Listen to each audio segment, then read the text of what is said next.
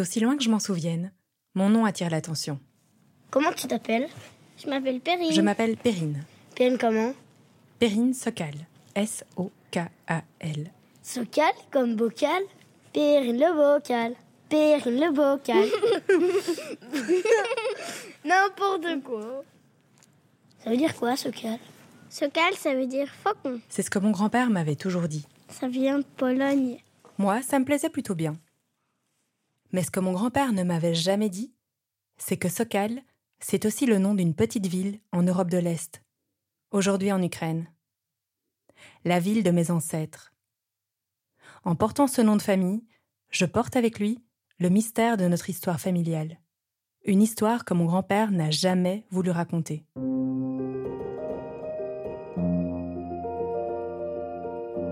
Mon grand-père s'appelait Gérard. Il est venu d'Autriche en Belgique en 1939 lorsqu'il avait 12 ans avec son père et ses deux frères. Et ce jour-là, il a fermé un chapitre de sa vie. Il a enfoui son histoire dans une petite boîte pour ne plus jamais y toucher. Ou plutôt, dans une mallette. Une mallette verte qu'on a retrouvée après sa mort.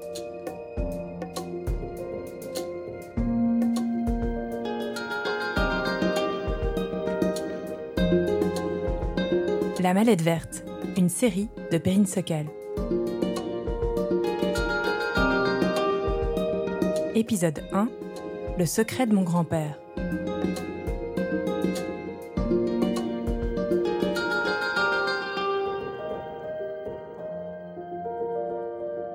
Levez-vous un peu.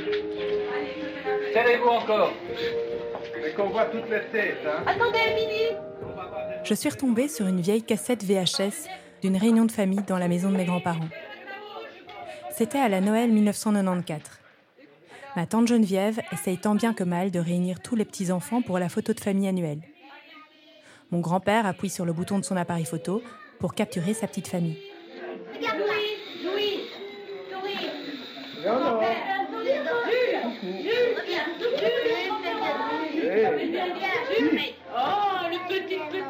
Mais derrière le brouhaha des réunions de famille, derrière les blagues et les chamailles, il y avait surtout un grand silence.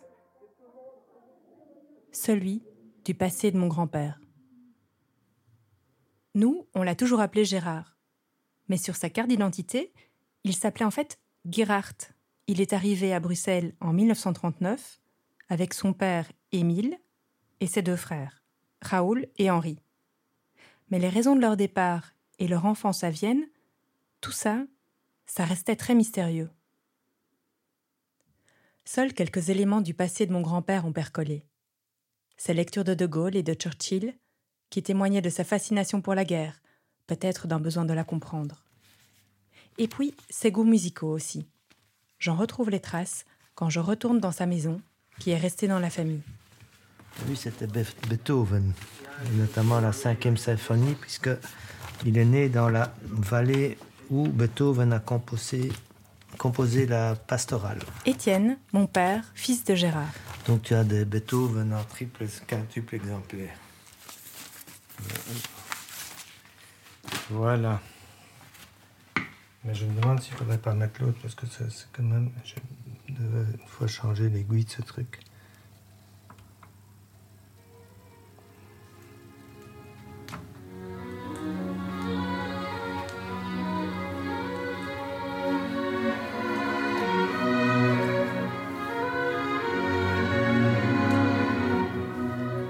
Je pense qu'il y avait dans les familles, et je crois que c'est encore vrai, il y a des choses qu'on ne partage pas par pudeur. Geneviève, ma tante, fille de Gérard.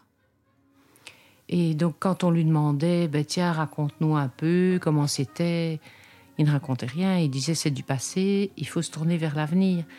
En tout cas, euh, son, son, frère Raoul, apparemment, moi d'en avoir parlé avec mes cousins, il avait la même chose. Hein. Chaque fois qu'on essayait de savoir quelque chose, euh, il ne répondait pas. quoi. Hein. Et, euh, un jour, il y a quelqu'un qui est arrivé chez lui, qui lui a dit qu'il le connaissait de Vienne, etc.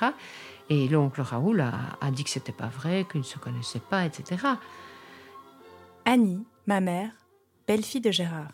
J'ai vécu une fois, je pense, euh, une scène où c'était dans une réunion de famille et, et, et on a posé des questions. Je ne sais plus qui a posé les questions. Et il s'est énervé en disant Mais ça suffit tout ça. Mais pourtant, il a quand même laissé cette mallette verte derrière lui. Oui, je, mais je pense que pour lui, ça faisait un peu partie de, de sa mémoire, de ses, de ses souvenirs, qu'il n'a pas complètement effacé. Par exemple, euh, rien ne lui faisait plus plaisir, surtout la première fois, quand on lui a fait un vrai Apfelstrudel, comme il, a, comme il avait connu dans son enfance. Ça, il, avait ses yeux qui pétillaient. Hein. Donc, manifestement, il y avait certains souvenirs d'enfance qui étaient heureux chez lui et qui faisaient plaisir à retrouver. Donc, c'est peut-être aussi pour ça qu'il a gardé la mallette.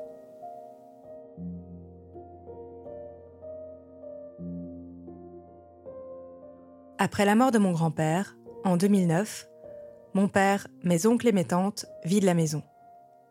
Et là, il tombe sur une mallette verte.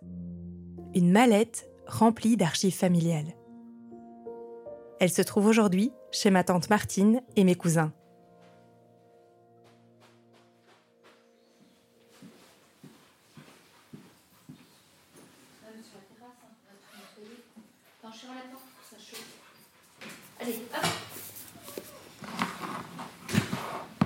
Donc voilà, la boîte verte. On dirait un peu, ouais, une malle de guerre, un peu. On dirait de ça vient de l'armée, un peu. Et c'est quoi C'est ce que les militaires avaient pour ranger leurs affaires? Ouais. On n'est pas vrai que sûr. ça ressemble. ce qu'on s'est dit. Il faut que je prenne une photo toute Prends une photo, on peut faire une recherche. Hein. Attends, tu, tu... Regarde, regarde, parce que même la clé, la clé a peut-être une euh, signification. Hein. C'est une petite malle métallique, d'un vert foncé, à la peinture encore intacte. Il y a une poignée et une serrure qu'on ouvre avec une jolie clé de style ancien.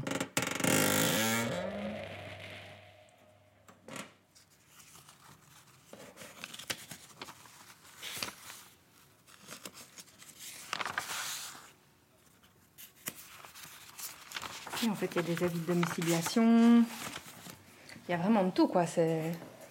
Et ça couvre une grande période. Ça couvre la période de Vienne à euh, la période euh, jusqu'aux an- bah, années 50, 60 même. Oui, les années d'école en plus de Ouais, grand-mère et Mm. grand-père. Hein. Tu, tu as les bulletins de notes, tu as Mm. tout. euh, le- euh, je me souviens un peu parce que je ne me suis pas plongée depuis longtemps, mais il y a plein, plein, plein de choses différentes, quoi. Toucher des doigts le passé de mon grand-père, et notamment ses documents en allemand, ça rend tout le mystère dans lequel nous avons grandi encore plus tangible. Les non-dits, le passé caché. Tout ça prend forme devant mes yeux pour la première fois.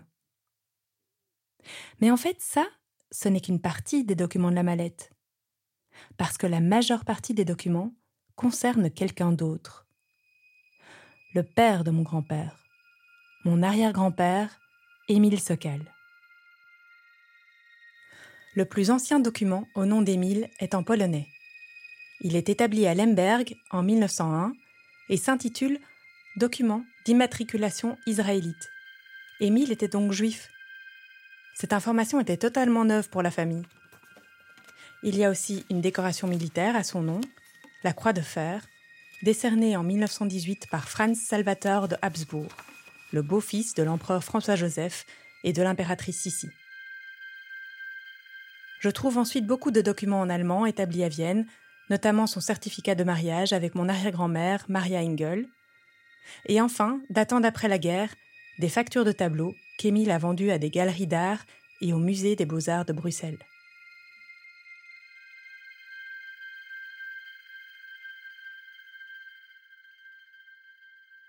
Mais pourquoi mon grand-père Gérard a-t-il gardé ces documents sur son père Émile?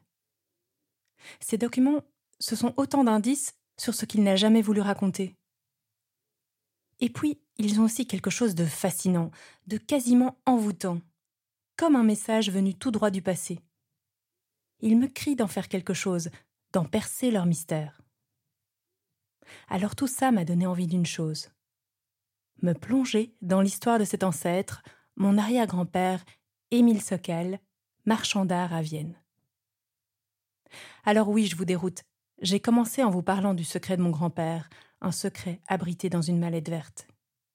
Mais cette mallette, elle m'a mené tout droit vers mon arrière-grand-père et son histoire fascinante. On peut se demander s'il est bien légitime de vouloir déterrer ses secrets, alors que mon grand-père a pris soin de les cacher. Mais est-ce qu'une histoire n'appartient qu'à ceux qui l'ont vécue? Et puis, je ne peux pas m'empêcher de voir dans cette mallette une sorte de message laissé par mon grand-père, une réponse aux questions qu'on lui posait, et peut-être même aussi un jeu, un jeu de pistes vers nos origines familiales.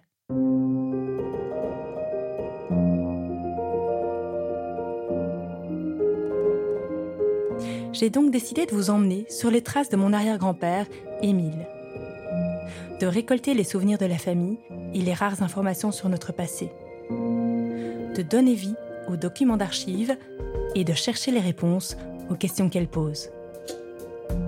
J'ai décidé de faire de cette histoire la mienne. Et le jeu de piste commence avec une lettre manuscrite d'Émile, écrite en 1944. Elle résume son histoire incroyable.